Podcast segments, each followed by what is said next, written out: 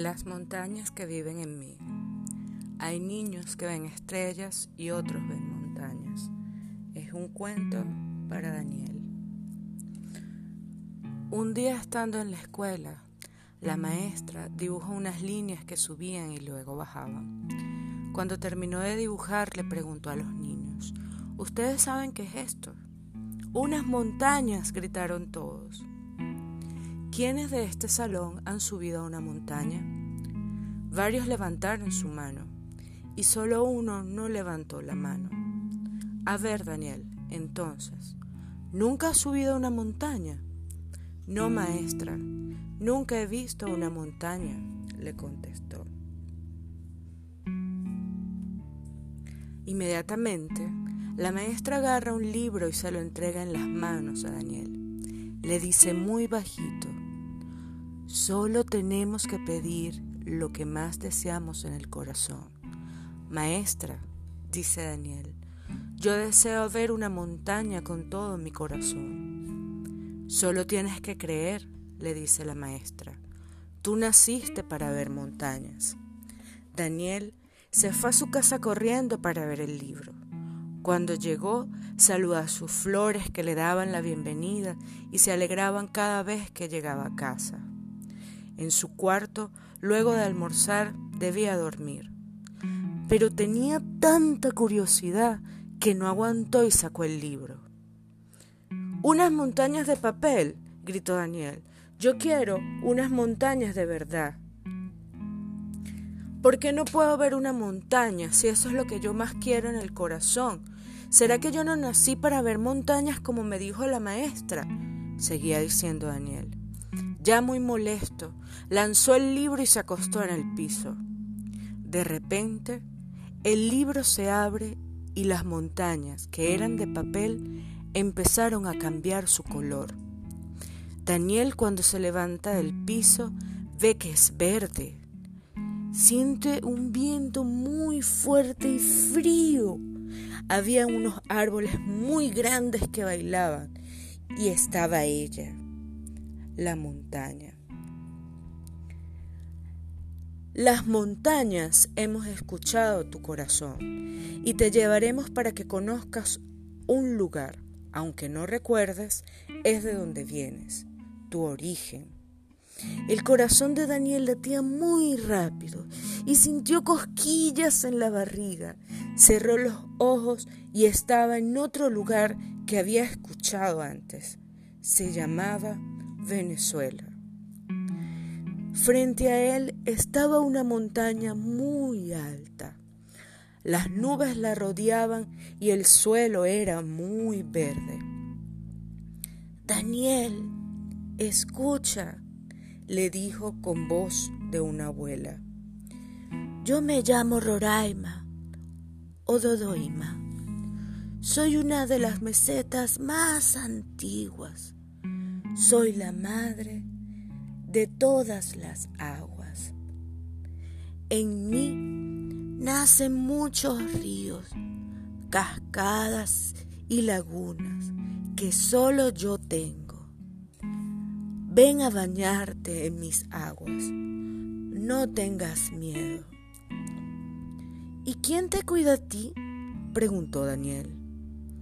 Los ancestros viven en mí y cuidan que no me enfermen con basura. Yo soy un lugar sagrado. Si yo desaparezco, todos desaparecemos. He estado aquí por mucho tiempo. Ven, voy a llevarte para que conozcas a un pariente mío. Se llama Kereparakupay Vena y significa salto del lugar más profundo. Muchos les dicen salto ángel, yo lo llamo Aullantepui. Daniel se quedó asombrado por lo alto y más como caía el agua. Creparacupay, escuchando su corazón, le dijo muy fuerte: Sí, de mí sale la cascada de agua más grande del mundo. Solo un ¡Wow! pudo decir Daniel.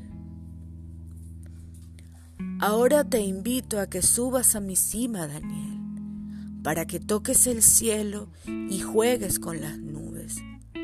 Te llevaremos para que conozcas a nuestras hermanas más jóvenes y luego al gran abuelo. Conoce a estos morros. Le llaman los morros de San Juan. También tienen muchos años, dijo la montaña. Daniel vio como si fuese un lomo de dinosaurio durmiendo.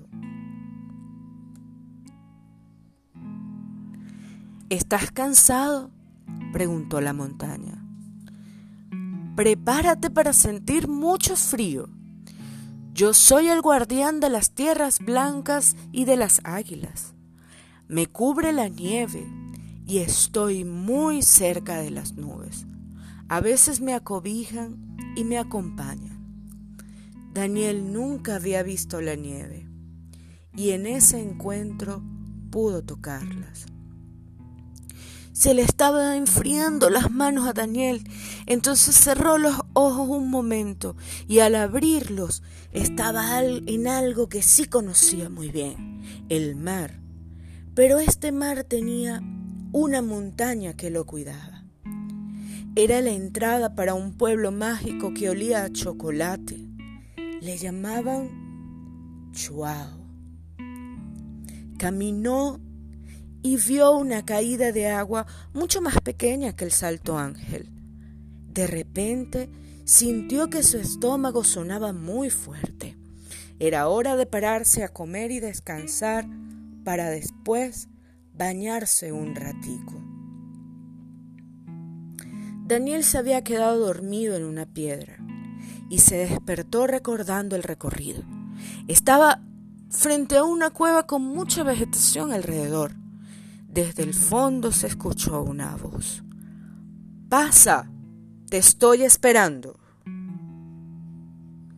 Cuidado de su cabeza, mucho silencio, entró a la cueva. Shh, no hables muy fuerte, vas a despertar a mis hijos. Casi no se veía nada, y la voz le dijo, Voy a alumbrarte el camino porque eres mi invitado. Bienvenido. Me conocen como la cueva del Guácharo. Tengo muchos años viviendo aquí. Los guácharos son esos pájaros que ves que no pueden ver la luz. Soy muy antigua también en Venezuela.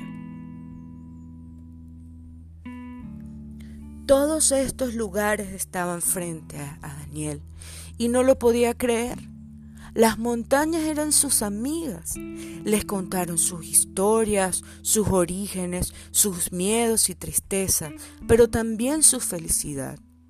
Pudo recorrer muchos lugares con montañas, ciudades y pueblos, pero tenía la curiosidad de conocer a quien Roraima le había dicho ¿Dónde estaba ese lugar? ¿Quién era? Mientras tanto, Daniel estaba ahora navegando por un río en una chalana y de repente lo vio, lo reconoció. Si me conoces, ¿verdad? Soy el abuelo de todos. Me llaman el árbol de la vida. Hubo un tiempo que llegaba hasta el cielo, pero me cortaron y cayeron a la tierra frutos, animales y seres humanos. En mí viven los guardianes ancestrales que te cuidan a ti, a tu hermano, a tu mamá y a toda la familia. Siempre los escuchamos. ¿Ustedes siempre escuchan? preguntó Daniel. El sabio Autana le dijo, Nunca nos hemos ido, ni nos iremos, a no ser que ustedes se vayan de nosotros. Nunca lo haré, respondió Daniel.